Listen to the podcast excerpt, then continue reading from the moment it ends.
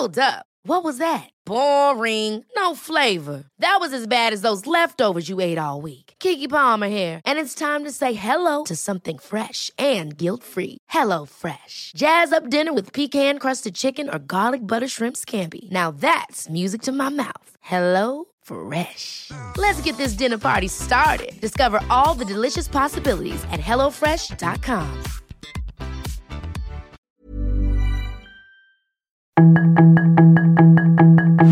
Tarde a tarde, lo que necesitas saber de forma ligera con un tono accesible. Solórzano, el referente informativo.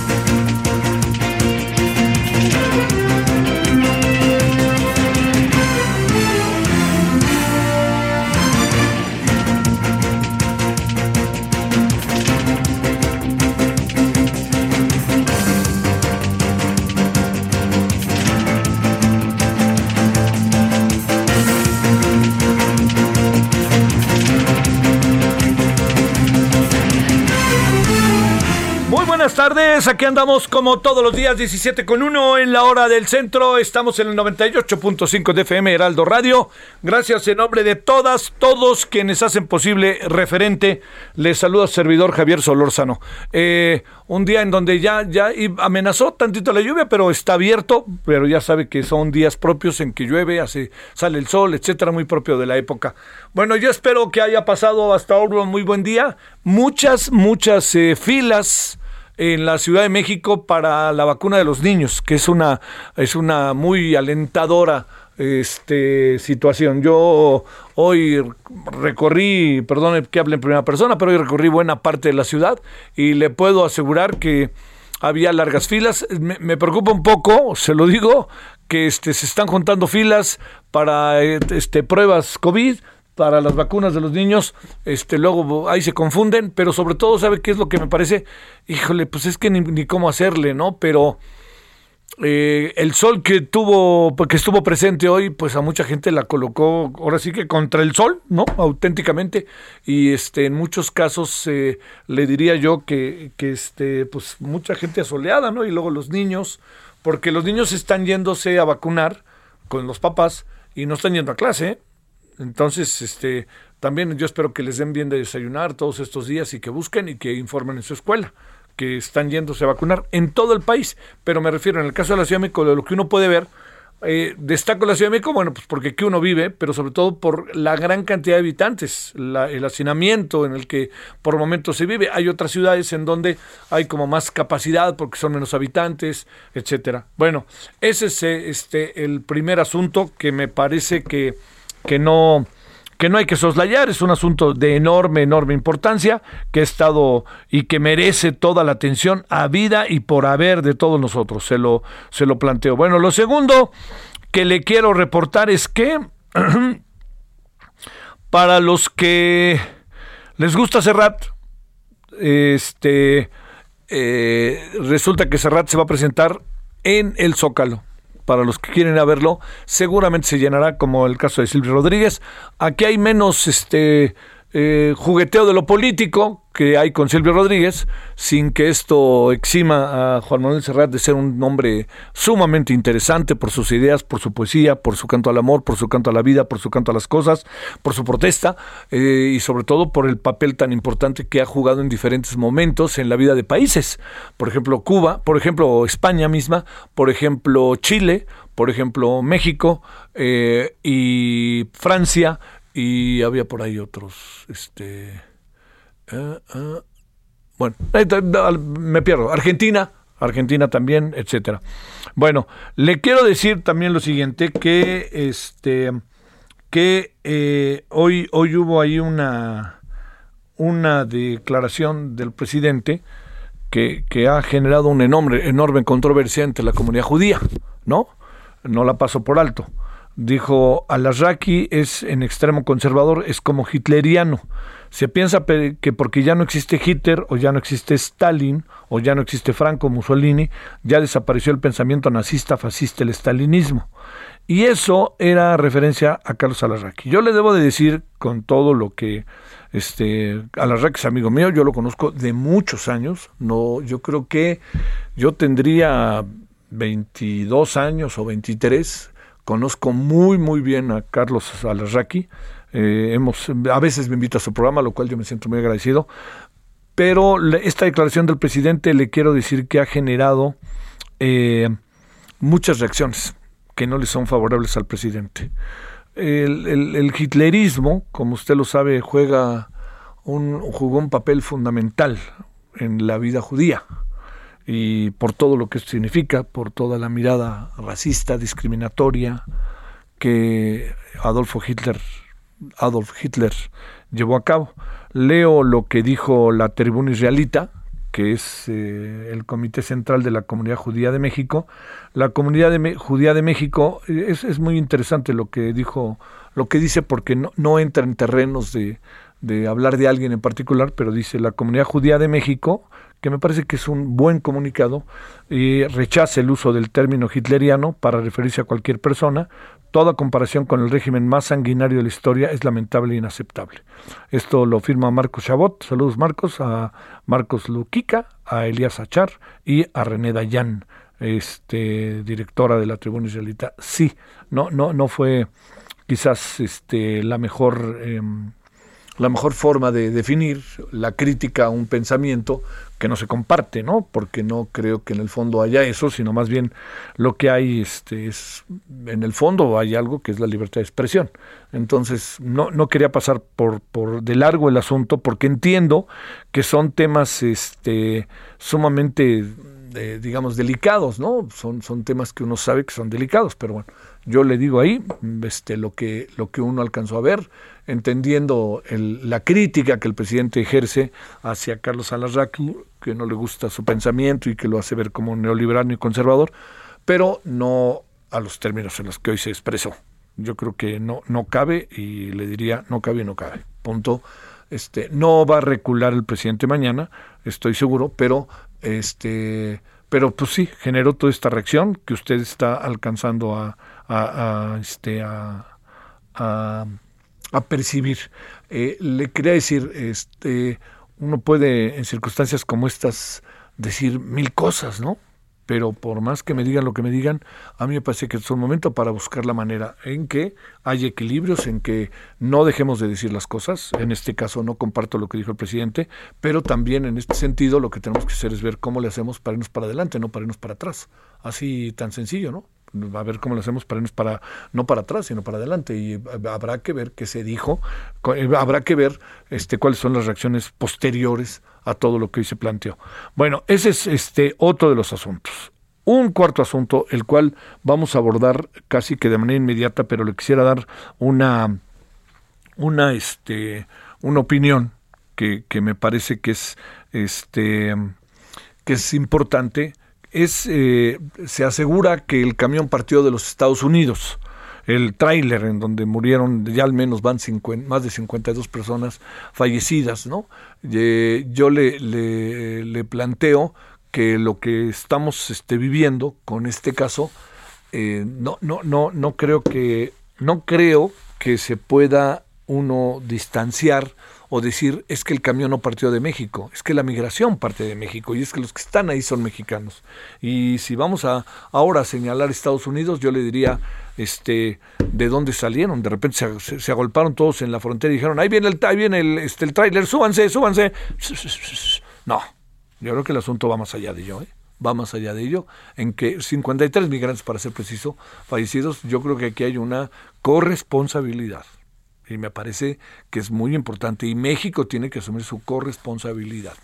Tan sencillo como esto, ¿eh? Tan sencillo. Bueno, y ahora sí vamos al otro para que vayamos entrando con el tema. Es el hecho de que, eh, este, mire, lo que declaró el señor Alejandro Moreno sobre armar a las familias, que materialmente es lo que propone, yo he estado hoy escuchando muchas voces y hablando con, con diferentes personas, ¿no? Hablé, por ejemplo, con Luis Espinosa Cházaro del PRD, hablé también con alguien del Partido de Acción Nacional y alguien del PRI, ¿no? He estado ahí en comunicación, estuvimos hoy en la Cámara de Diputados. Eh, no hay quien lo comparta, ¿eh? De las personas con las que yo hablé, no hay de quien lo comparta. Y de hecho, el PRD ya habló, Jesús Zambrano, Luis Espinosa Cházaro, ya tomaron distancia que quede claro. Segundo, en el Partido de Acción Nacional han, han, tenido han tenido como cuidado para no no para no, no, decir una cosa u otra cosa. Bueno lo que crea lo que crea usted y lo que se quiera decir en el Partido de Acción Nacional tampoco van a en lo general no van a, aprobar esto. Qué es lo que trató de hacer eh, Alejandro Moreno y políticamente no lo sé. No tengo la más pálida idea cómo saca una cosa de estas. Le hizo un favor hasta al presidente ¿Y con, con, qué digo? Que se concentró la atención en otros temas, en tiempos en que tenemos temas muy delicados, como el tráiler y como los jesuitas. Pero si eso se quiere ver así, pues es una, lo haya hecho adrede o no, ahí está. Pero lo que sí me parece relevante es que lo único que hizo, eh, lo único que acabó, que acabó haciendo Alejandro Moreno fue colocar en el centro, en el, en el, en el centro del PRI, más controversia, más polémica y más voces que quieren que se vaya. Eso me parece que por ningún motivo soslayémoslo. Mm, la gente allí en el PRI eh, cada vez mayoritariamente quiere que se vaya. Yo entiendo que el PRI es una mala marca, pero el PRI va a jugar un papel en el 2024 en el Estado de México y en Coahuila. Y no se le olvide, hablamos mucho del 2024 la presidencia, pero ¿sabe usted que cambia todo el Congreso, senadores y diputados? ¿Sabe usted que hay una gran cantidad de gobernaturas en juego? ¿Sabe usted que cambian muchos congresos locales? ¿Sabe usted también que todo ese proceso va a llevar a un cambio enorme? Eh, así en número, enorme, auténticamente enorme en lo que corresponde a, a las presidencias municipales. Entonces, eso le dice cómo están las cosas. ¿eh? Yo ahí le, por eso le digo focos rojos. Es una elección que está la presidencia, pero están muchas cosas de por medio. Es una, una, imagen, una marca como Alito, ¿va a ayudar o no va a ayudar? Una marca con el PRI pidiendo armas, este, con el presidente que pide armas para las familias, ¿va a ayudar o no va a ayudar? Yo no creo que ayude. Yo a mí me parece que la propuesta, en el fondo, es una propuesta descabellada, es una propuesta que no creo que nos sirva ni tantito, no creo que nos sirva ni tantito para la condición en la que estamos. Y le diría lo, lo, último, ¿no? Este, escuchemos las razones que hay detrás de esto, vamos a hablar del tema inicialmente, pero no solo eso, este, qué significaría en términos económicos, qué significaría este, en términos de armas, a dónde van las armas, quién las trae, cómo México es una produce armas, todo eso juntito lo pongo en la mesa para que usted y yo lo discutamos. Lo vamos a discutir ahorita aquí en nuestra emisión referente de la tarde y lo vamos a discutir en referente televisión a las 21 horas en la hora del centro. Oiga, bueno, gracias que nos acompaña. Este, siga, oiga, no deje, no deje de ir a vacunar a sus pequeñuelos, eh, a sus a la, a la, este, a la crianza, como dicen en Brasil. No, no deje de ir a, vacunarlos. Por favor, haga un gran esfuerzo. No importa el tamaño del esfuerzo, pero no deje de hacerlo. Realmente es una solicitud que tiene que ver con parte de, de lo que somos, de esta sociedad. 17.13 en la hora del centro, día 29, se acaba el mes de junio y si le parece, vámonos con este tema precisamente. Solórzano, el referente informativo.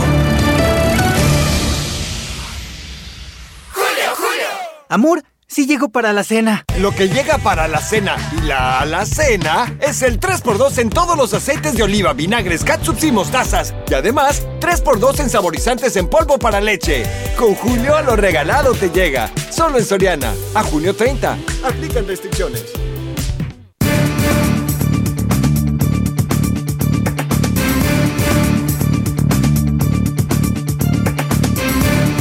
Bueno, entonces aquí andamos. Eh, gracias que nos acompaña, deseando que haya tenido hasta ahora un buen día. Y bueno, vamos con el tema que le decía. Esta propuesta de armar a las familias, que a mí me parece descabellada, pero bueno, mejor hablemos con quien saben de qué se trata estas cosas, saben de lo que significa, lo que tienen que ver, lo que pueden producir y lo que pasa en una sociedad como la nuestra. Por lo pronto, Jorge Lara, abogado internacionalista. Jorge, abogado, ¿cómo has estado? Buenas tardes. ¿Qué tal, Javier? Muy buenas tardes. A ver, te diría, este, estabas ayer en tu casa o en tu trabajo o en tu despacho y de repente viste la declaración de Alejandro Moreno, el alito. ¿Qué fue lo primero que, pensaste? Bueno, de manera recurrente eh, ha habido este tipo de propuestas que tienen, yo, yo creo que tienen que ver más bien con una exasperación, con entender eh, pues lo que estaba atravesando la sociedad mexicana ante esta ola de violencia y pues que se buscan todo tipo de respuestas institucionales, todo tipo de, propuestas se ponen en la mesa. Eh, esta no es la primera vez que se hace, pero ciertamente pues es una es un asunto como lo has comentado muy delicado y que amerita muchísima reflexión. ¿Qué reflexiones te llevan? A ver, este, nosotros podemos producir armas, tenemos armas, tenemos que importarlas para empezar, para iniciar con esta parte del caso. A ver, México es, considerado como uno de los países con una de las regulaciones más estrictas en materia de armas. Sabemos que eh, la ley de armas de fuego y explosivos eh, permite que las personas posean en su domicilio eh, armas de un determinado calibre hasta, hasta 38, ya 38 especial y, superiores ya están prohibidas. Eh, de todas maneras, hay un monopolio de, la producción y de la venta de armas eh, a favor de la Secretaría de la Defensa Nacional, lo cual convierte prácticamente en un embudo, ¿verdad?, para la posibilidad de la tenencia de las armas. Por no hablar, pues, de delitos como el acopio, el tráfico y demás que están severamente penados en nuestro país, en contraste con lo que vemos que pasa en los Estados Unidos, que tiene a su vez quizá la, la regulación más laxa de todo el mundo, derivado de su historia, derivado de la famosa segunda enmienda que se emite en 1791, y hay que entender por qué tienen los Estados Unidos este derecho constitucional, pues porque se, se eh, fundó como una colonia expansiva. Entonces, pues los colonos tenían que tener precisamente este derecho pues para poder defenderse de eh, en, entornos hostiles, de animales salvajes, en la conquista del viejo oeste, etcétera. Pero pues nada de esto se aplica, por supuesto, hoy en día y México pues no es un país que pueda estarse, digamos, exponiendo ese tipo de riesgos. Hay que entenderlo, Javier, toda arma es un riesgo y hemos visto desgracias en todos los lugares en donde se tienen ese tipo de armas, incluso con la mejor de las intenciones. El monopolio de la fuerza pública corresponde al Estado y su función primigenia es precisamente la de dar seguridad. El hecho de eh, hacer mucho más laxa o de abrir los candados que existen para que todo el mundo pueda poseer otro tipo de armas, como pasa, por ejemplo, en los Estados Unidos, o que incluso se puedan portar de manera libre, me parece que implica muchos más riesgos que las ventajas que puede dar. A ver, este, decía, hay un dicho luego por ahí que dice que si tienes un arma, pues es porque la vas a usar, ¿no? O que las armas las carga el diablo, exactamente. Las, ese está mejor, las, digo, con todo lo que quiere decir, ¿no? Exactamente, y, y, bueno, pues también eh, esto pues implica y debe conllevar eh, un, foco en la exigencia a las autoridades de los tres niveles de gobierno a que pongan manos a la obra y que den respuesta a la situación de violencia y de inseguridad que estamos atravesando. Pero ciertamente la propuesta, eh, como, como te digo, implica muchos más riesgos de todo tipo que ventajas. En México hay que recordar que circulan alrededor de 16 millones de armas un importante porcentaje de estas son armas con licencia para corporaciones policíacas y, demás. Pero, por ejemplo, en los Estados Unidos, en donde tenemos esta circunstancia, hay 400 millones de armas circulando, es decir, más de una per cápita. No se compara la situación de México con Estados Unidos.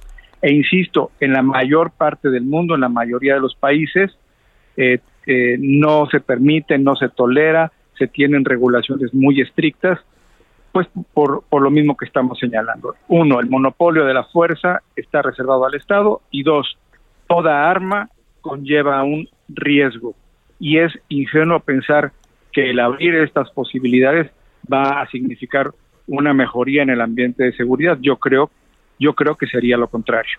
Eh, ¿Interpretas la declaración de alguna manera o te parece que este, porque también, digamos, tiene un, un refuego interno en lo político, este, tomando en cuenta la mala marca que es el PRI, este, pero que como sea todavía permanece en algunas áreas con cierta, en algunos este, municipios del país con fuerza, incluso estados. ¿Qué piensas? Tiene eh, diversos niveles de análisis. Desde el punto de vista sustantivo técnico de la propuesta, eh, ya estamos hablando de sus ventajas y, sus desventajas. Eh, también, por supuesto, tiene un correlato político. Me parece que está dirigida al sector social que está más exacerbado, más lastimado, más impaciente por la problemática de, injusticia que estamos, eh, de injusticia y de violencia que estamos viviendo. Y también, por supuesto, pues tiene la jiribilla política que le conocemos al presidente del PRI, ¿no? Que también tiene esa, esa parte. Entonces, pues eh, muchas veces los eh, políticos saben por qué ponen estas propuestas, es como ponerle un cascabel al gato, pero en esta ocasión creo yo que él, eh, Alito se lo puso solo él. Sí. Ahora, este, bajo el supuesto de estas 16 millones de armas que hay en el país, un porcentaje muy alto, como bien planteas, Jorge, pasan a manos de los sistemas de seguridad, de los cuerpos de seguridad, etcétera. Te pregunto, este, tú, si decimos que esto eventualmente se aprueba, imagínate la rebatinga y el mercado negro que se nos viene por otra parte, ¿no? Bueno, esto abre distintas posibilidades, mercado negro, que se vea México como un negocio. Imagínate, Javier, la posibilidad de que la Asociación Nacional del Rifle abra una sucursal en México para financiar políticos. No, no. Pues entonces, esto ya se. Y porque además hay miles de millones de dólares en juego en este tipo de negocios, no solamente por el arma, sino por los cartuchos, la parafernalia, lo que son las cartucheras, los cargadores, etcétera, etcétera. Es una industria multimillonaria que, desde luego, juega la política eh, como pocos y me parece que es un enorme riesgo tratar de, de pulsar esas cuerdas. A ver, dejando este un terreno que entiendo muy bien, Jorge, que es especulativo. ¿Qué podrá pensar el gobierno y el presidente de esta propuesta? Que yo hoy revisara, no hizo una, un detenimiento sobre el tema, aunque sí vino a decir cosas muy fuertes, particularmente en contra de un personaje como Carlos Alarraqui. Bueno, yo, yo creo que eh, en muchas ocasiones e, este tipo de propuestas pueden significar para el gobierno una ocasión de distracción, de poner el foco en temas que no son relevantes, que ni siquiera son viables. Yo creo que este tema carece de, de viabilidad en lo absoluto y me parece que hay que reconcentrarnos en los temas delicados, en los temas de urgencia, en los temas que sí suponen la necesidad de reforzar la rendición de cuentas, la eficacia del gobierno, la participación ciudadana y este tipo de ocurrencias pues le sirven muy bien al, presidente y yo creo que incluso a veces los ve como un divertimento, ¿no? Y me parece que la oposición está llamada a ser mucho más rigurosa con sus postulados para evitar caer en este juego. Oye, la muy querida, muy, muy querida Marilena Morera me dice eh, lo siguiente, ¿no? A ver si lo comentamos. Dice Marilena, es una propuesta loca, pero que puede tomar vida propia ante las situaciones de violencia. Y creo que es de alguna manera lo que estamos medio platicando, ¿no? Sí, hay un sector de la población, yo, yo, yo hice un sondeo de estos de Twitter. Sí desde ayer y, ya más de 2.000 votación, más de 2.000 votos en Twitter, el 70% aproximadamente está en contra eh, en, este sondeo que dice yo yo creo que sí hay un sector que está dispuesto, yo tengo muchos amigos que creen que es la, que es la solución, pero me parece que viéndolo con aplomo, con serenidad y en una evaluación técnica en, un en el Congreso no pasaría este tipo de propuestas. Yo creo que la mayor eh, la sociedad mexicana es muy inteligente, es muy cuerda y sabe que las soluciones no van por ahí. Sí, este, el, asunto es este, ¿no? Como dice Marilena, eh, en, bajo la situación en la que vivimos, de repente brinca el asunto, se convierten en una propuesta y cuando volteas la cara estás ahí este abrumado. Aunque fíjate, hoy hoy allí en la Cámara de Diputados platiqué con el con el diputado Luis Espinosa Cházaro y con otros legisladores del Partido de Acción Nacional y muy en breve te digo, Nadie dijo voy con esta, ¿eh? Pero bueno, a ver, una breve reflexión para cerrar, si no te importa, Jorge. Sí, e, estas propuestas exacerban la circunstancia de inseguridad y de violencia que estamos viendo, radicalizan las posturas y nos distraen precisamente de lo, de lo, importante. Hay que verla con, con serenidad, seguramente va a diluirse en los siguientes días y entonces ya de regreso a lo que verdaderamente importa, Javier. Te mando un gran abrazo, Jorge Lara, abogado internacionalista. Gracias que estuviste con nosotros. Gracias a ti, Javier. Un abrazo. Gracias. Bueno, pausa. Después de ella, dos asuntos oh, terribles, terribles. El asesinato de un periodista hoy en Ciudad Victoria. Fíjese, yo platiqué con él el día del debate, que me tocó estar allí en Ciudad Victoria. ¡Wow! Y el otro tema, pues este, vamos a hablar más sobre el tráiler, que el destino fue la muerte.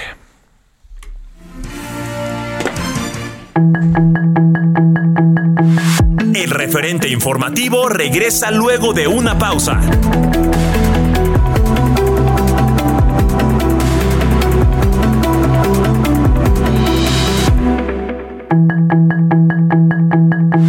Estamos de regreso con el referente. Hey, it's Danny Pellegrino from Everything Iconic. ¿Ready to upgrade your style game without blowing your budget? Check out Quince. They've got all the good stuff shirts and polos, activewear, and fine leather goods, all at 50 to 80% less than other high end brands. And the best part? They're all about safe, ethical, and responsible manufacturing. Get that luxury vibe without the luxury price tag. Hit up quince.com slash upgrade for free shipping and 365 day returns on your next order. That's quince.com slash upgrade. Informativo.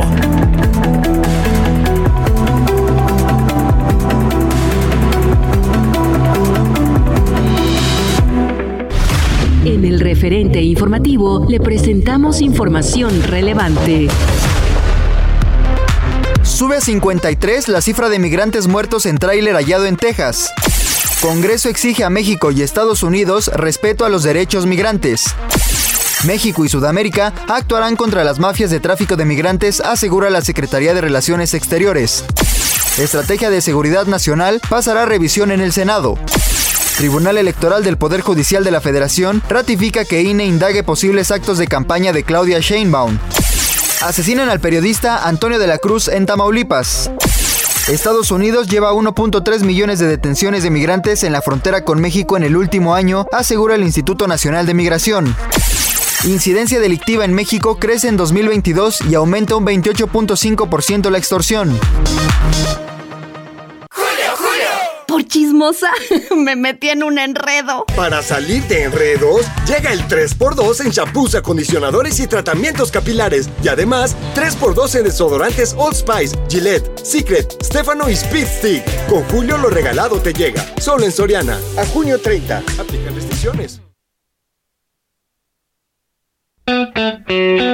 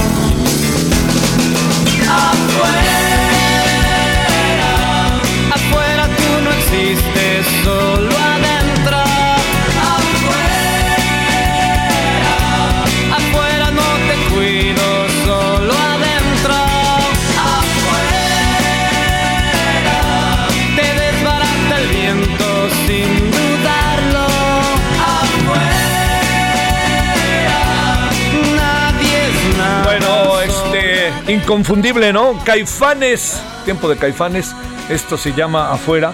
Eh, se dio a conocer que serán los encargados de clausurar, que va a estar de apoteosis. Lo que pasa es que es en domingo y entonces luego ya no puede uno ir necesariamente porque el lunes se nos viene encima. Pero van a clausurar el Festival Internacional Cervantino número 50. 50 años del Cervantino. Eso quiere decir que yo tenía 20 años en el primer Festival Cervantino. Y he ido, no, no, pues por supuesto que no a todos, ¿no? Pero yo creo que habré ido de los 50 como a 35, por ahí 40, a transmitir, a ver. Es algo maravilloso. Bueno, Se va a llevar a cabo del 12 al 30 de octubre en el estado de Guanajuato. Y hay cosas como para ver. Y una de las para ver es que el domingo, ese domingo 30, va a cerrar Caifanes.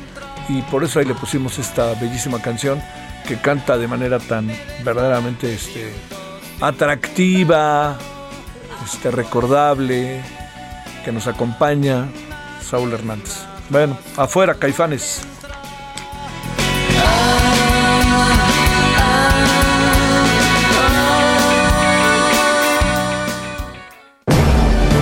Solórzano, el referente informativo.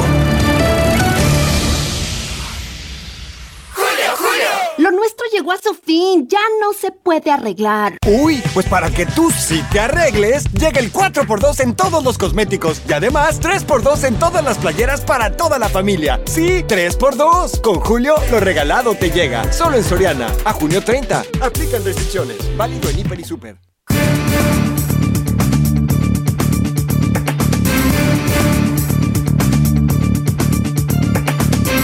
Bueno, estamos de vuelta. Iván Francisco Porras, profesor investigador del Colegio de la Frontera Sur, llamada Ecosur.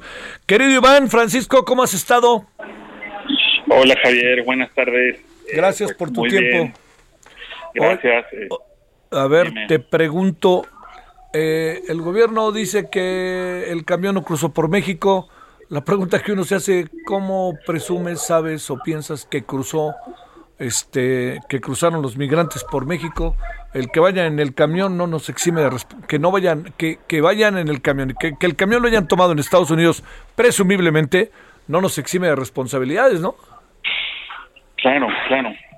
Sí, la verdad, Javier, es que es, muy preocupante ya como a nivel de, o sea, de explicaciones y, de, pues, de, de situaciones a las que estamos llegando, ¿no? Este, eh, me, me preocupa mucho, ¿sabes? Este, como que todo este nivel de discusión se quede eh, justamente como un nivel, eh, pues, muy superior, ¿no? Es decir, que no ir más a fondo de la discusión, este, que estemos preocupados, por ejemplo, por dónde cruzó el camión, eh, o la otra es también que, que es un asunto solamente como de ciertos polleros, o no, pues yo creo que este es un asunto que ya rebasa, ¿no? Como, eh, pues incluso los mismos estados, este, me parece que, que algo que, que es preocupante es como que estemos normalizando mucho de estos de, de, de, pues de estos trágicos sucesos, ¿no? Este eh, esto de Texas me hace recordar a lo que pasó en Chiapas, por ejemplo, Sí.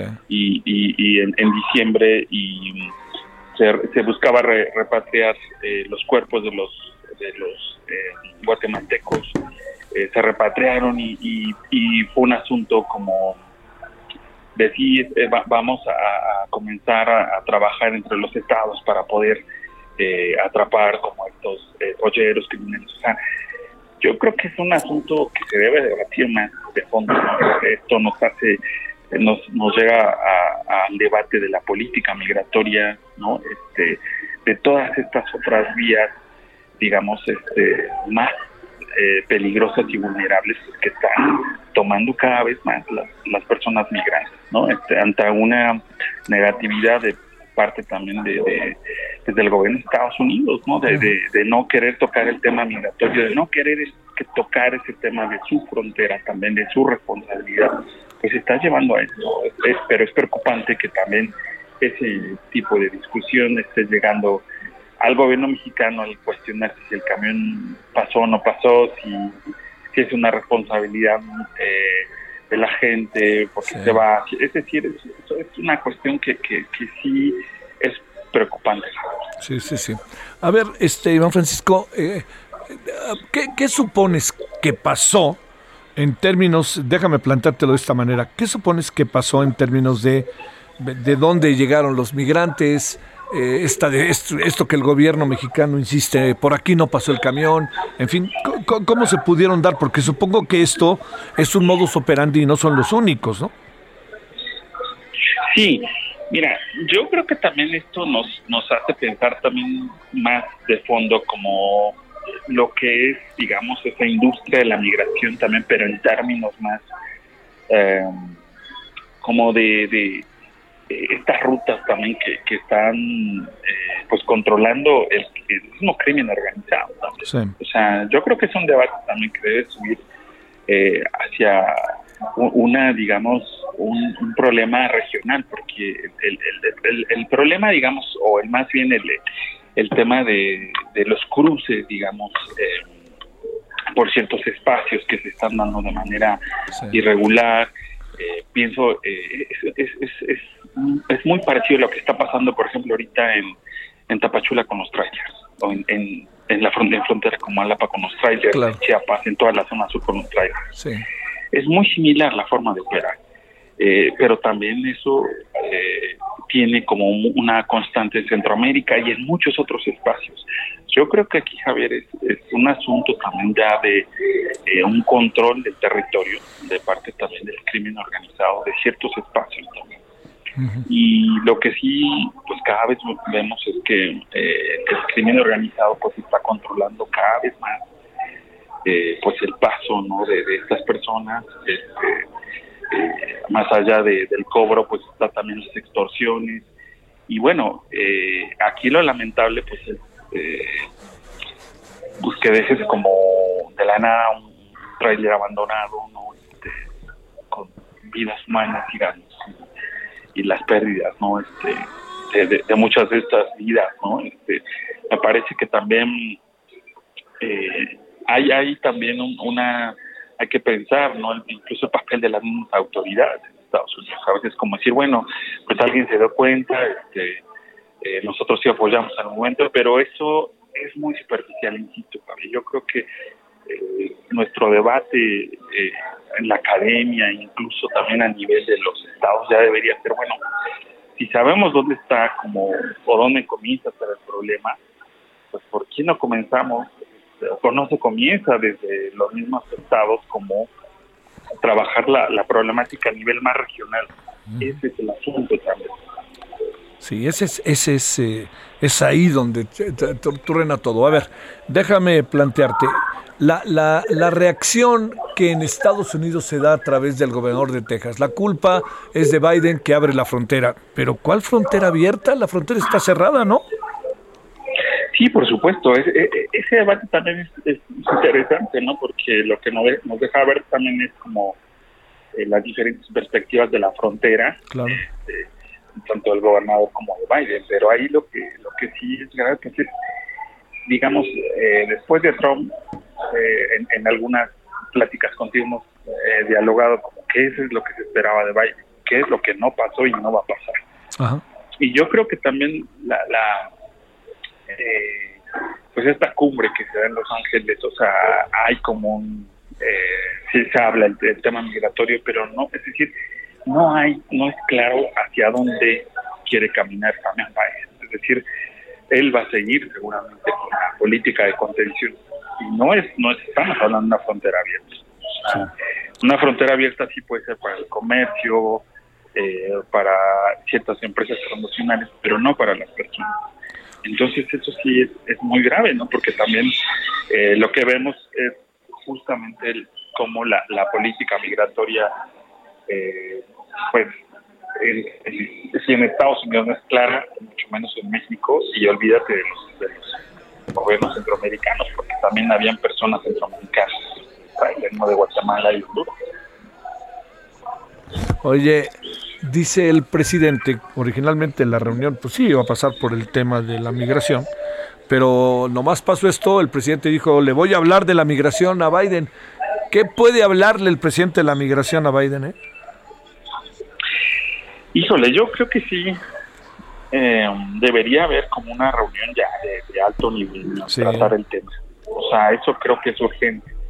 Pero es urgente también que, que digamos, eh, se comience a fijar una postura, ¿no? Este, no solo de México también, este, eh, de, a nivel regional también, ¿no? Este, ahora creo que también, mientras Estados Unidos también no tenga claro hacia dónde va, va a ser muy difícil, ¿no? Este, ese diálogo también, ¿no? Este, y yo creo que ahora, eh, pues, del presidente se esperaría, pues, que sí hubiera como, eh, pues, un reclamo, ¿no? De decir, bueno, sentémonos a, a, pensar y a dialogar lo que no estamos haciendo. Sí, sí. Y, pero me parece que, para ser sincero, yo creo que va a ser muy difícil, ¿no? Este, seguramente esto va, va, a quedar como, como lo que fue el, accidente en Tuxtla en, diciembre en Chiapas, ¿no? Este, con, el, con un tráiler este, donde fallecieron las personas, se repatriaron y quedó hasta ahí. Eh, tomaron algunos, eh, supuestamente algunos coyotes, este, tuvieron algunas redes, pero el flujo sigue. Entonces ese es el, ese es el tema, ¿no? Este, es urgente una reunión ya de alto nivel y que de verdad se tome en serio eh, el tema migratorio. Sí, sí, sí. Oye, este, híjole, pero me da la impresión eh, que, híjole, como, como que no veo que vaya a ser así. Como que no, no, no se alcanza a apreciar que vaya a ser así. Eh, porque cada vez, te pregunto, cada vez se interconectan más y más y más variables que van desde la delincuencia organizada, van desde negocio, van desde el dinero, dinero, dinero, y van hasta las conveniencias, ¿no? Hasta las conveniencias que, que para los, indirectamente para los gobiernos tiene todo esto, ¿no? Sí, por supuesto. Yo, yo creo que ese, es el tema que, que, yo creo que también es necesario debatir, Javier. Es decir, no solo es un tema de quién manejó el tráiler, si lo detuvieron, pues ese es un actor, digamos, involucrado pero todo, digamos, toda la red que está detrás, pues es de lo que no se habla también. O sea, hay que hablar también justamente de esto, que a veces es, es un gran negocio, ¿no? y que creo que, que, a nivel incluso de los carteles están involucrados desde, yo te puedo decir, desde Sudamérica hasta, no sé, la frontera norte este, de México y lo que sigue, ¿no? Incluso en, Estados Unidos, ¿no? hay mucha gente involucrada, ¿no? Entonces es un tema también que, que necesita también eh, incluso hablarse a nivel como de la región, ¿no? Este, y tenemos muchas evidencias como de eh, que no solo es, un problema en, en, esta frontera, sino ha sido en la frontera de México, es en el tapón del Darién, donde desconocemos cuántas personas muertas hay en, esa en ese paso en ese en, es en, otras tantas eh, fronteras y en otros espacios también. Y pues donde el crimen organizado está presente. Entonces yo creo que es, es, es, muy complejo pero también eh, no es una cuestión de, de, tener actores que pueden ser muy superficiales y que no se está tocando el tema de futuro eso a mí me preocupa y me preocupa pues que normalice ¿no? Eh, estos pues eh, eh, estos hechos lamentables no este, incluso también de un sector de la población también cuando uno ve como lo, que se escribe en alrededor de las notas en las redes en, otros espacios uno dice no es un problema también de, la sociedad no de cómo cómo nos estamos pensando también bueno, pues este. Iván Francisco, sigamos, ¿no? Sigamos y no quitemos el dedo del renglón, sigamos hablando del tema y no paremos, ¿no? Porque al fin y al cabo de esto se trata eh, también el tema de la migración, hacerlo visible, visible, visible todo el tiempo, ¿no? Sí, por supuesto, Javier, y, creo que ese es el reto, ¿no? De, seguir visibilizando, eh, por supuesto, a veces pasar acciones más concretas, pero eh, yo creo que hacia eso tenemos que apuntar también, hacia una crítica, una autocrítica también, y pues a seguir implementando más acciones prácticas y colectivas. Sí, sí, sí. Te mando un gran saludo, Iván Francisco. Saludos allá hasta el sur del país. Muchas gracias. Gracias, Javier. Saludos. 17:48 en hora del centro. Solórzano, el referente informativo.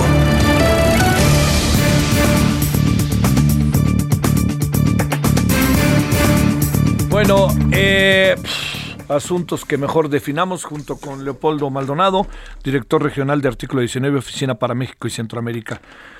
Te saludo con gusto, Leopoldo. ¿Cómo has estado? Buenas tardes. Muy buenas tardes, Javier. Muchas gracias por el espacio. ¿Cómo estás? Eh, déjame preguntarte, eh, ¿qué pasó? ¿Qué le pasó a Antonio de la Cruz allá en la capital del estado de Tamaulipas?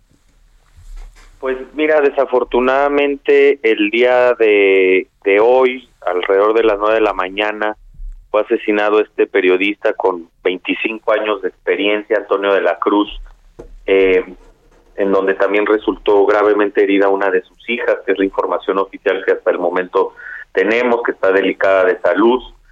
Eh, fue un ataque dirigido en contra de él. Antonio, pues un hombre de 48 años, padre de familia, eh, muy querido en el, en el gremio periodístico tamaulipeco, eh, con mucha experiencia ya también en la labor periodística, trabajaba para el medio Expreso, un medio que eh, pues no es la primera vez que sufre una agresión, por supuesto que esta es la más grave, la más preocupante, la más condenable, pero recordarás Javier que en diciembre del 2018 eh, es el medio que en Ciudad Victoria le dejaron una cabeza humana en una hielera afuera de la redacción, afuera de sus oficinas. Eso ya tiene más de tres años, tres años y medio. Eh, en un contexto, el tamaulipeco, donde pues últimamente hemos escuchado poco de la violencia contra la prensa, eh, en comparación con lo que escuchábamos eh, hace unos 10, 12, 13 años, en, en, términos de los asesinatos, secuestros, desapariciones de periodistas, pero que precisamente es porque se ha ido imponiendo el silencio. Sin embargo, el año pasado artículo 19 registró ya 24 agresiones contra la prensa en Tamaulipas, lo cual apunta a una espiral de violencia que comienza a recrudecerse de nuevo en aquel estado donde la prensa aprendió a callar para sobrevivir. Eh, y eso es eh, terrible, eso es inaceptable en democracia. ¿Se tiene un registro más menos de lo que Antonio de la Cruz, de lo que Tony estaba trabajando o los temas que le estaba siguiendo a través de su trabajo periodístico? Él formalmente cubría temas agropecuarios y medioambientales, aunque era muy activo en temas políticos. Eh, y era muy crítico de varios actores políticos, incluido el gobernador, pero también eh, el caso de Morena. Eh, entonces, ahí hay en los testimonios que hemos recabado, sí hay la convicción de que por ahí hay una línea fortalecida de investigación. No en concreto una cobertura periodística, pero sí como periodista que hacía trabajo alrededor de la política también. Uno, un periodista, digamos, muy completo en esos términos, que no solamente se abocaba a lo que a la instrucción que se le daba dentro del medio, sino que también conocía muy bien el contexto y tenía mucha información. Entonces, eh, por ahí viene eh, la posibilidad de que tuviera vínculo o de que tenga vínculo el asesinato con su labor periodística. Eh, lo cual, de confirmarse, o por lo menos al, al tener este indicio que la autoridad mediante una investigación exhaustiva tendrá que confirmar, eh, estaríamos hablando del noveno periodista asesinado en posible vínculo por su labor, con, su labor, y el doceavo en total de lo que va del año, ¿no? eh, entonces, 2022 apunta, sin lugar a dudas, a ser el año más letal del que tengamos registro apenas a mitad del año. Este, yo, yo recuerdo, fíjate, Antonio, me tocó el debate, Leopoldo, de el segundo, el segundo debate para gobernador de Tamaulipas, al que por cierto no fue Américo Villarreal, que es el, el, el, gobernador electo. Pero este, recuerdo ahí haberlo visto muy de carrera, pero sí estaba atento, diría yo, a las lides políticas. Estaba atento, aunque no fuera, para decirlo de manera quizás muy tradicional, Leopoldo, este, no era su fuente, ¿no? Para decirlo de manera directa, ¿no? Así es. Así es, Javier, y, y, permítame, permíteme el, arrojo, pero pues tampoco voy a decir algo que no está a la vista de todos. En un estado donde se entrevera la política y el crimen organizado, hablar de política per se es un riesgo. Eh, no es el único estado de la República, pero está pues ampliamente probado, ¿no? Entonces, eh, evidentemente existen esos vínculos, existen esas eh, fronteras diluidas entre crimen organizado y política que hemos venido denunciando en todos y cada uno de los casos de asesinatos de este año. Porque cuando volteamos a ver a la cobertura de las víctimas, digamos la cobertura formal o la fuente formal como tú lo has dicho, y lo que y lo que sucedió, que acabó en el asesinato de una persona por informar a su comunidad, podemos encontrar indicios de esas de esos eh, de esas complicidades. Entonces, evidentemente digo esto y lo, y lo y lo y lo y lo decimos con mucho énfasis, Javier, porque va a ser muy fácil para la autoridad otra vez salir con la cantaleta o la narrativa de que pues es un tema de crimen organizado, como si el crimen organizado no fuera responsabilidad del Estado. Bueno, Leopoldo, pues este te agradezco mucho que hayas estado con nosotros. Muchas gracias. Gracias. Buenas noches. Buenas tardes. Nos vemos a la noche, quise decir. Pásela bien, adiós. Hasta aquí Solórzano, el referente informativo.